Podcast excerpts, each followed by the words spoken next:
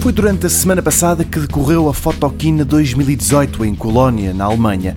Este é talvez o mais importante salão mundial dedicado à fotografia e é uma ocasião normalmente usada não só para lançamentos imediatos, mas para anúncios a mais longo prazo de máquinas fotográficas e de lentes que estão a caminho dos mercados.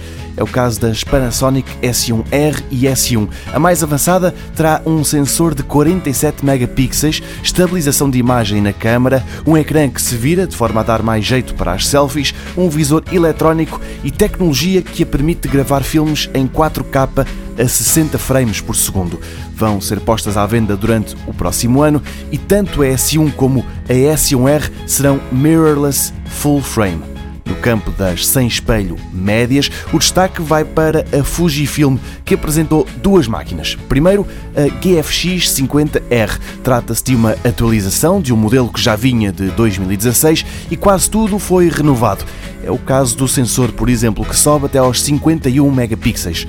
Boas notícias que culminam numa outra. Vai ser mais barata do que a antecessora, a GFX 50S. Esta, a 50R, fica-se pelos 4.500 dólares.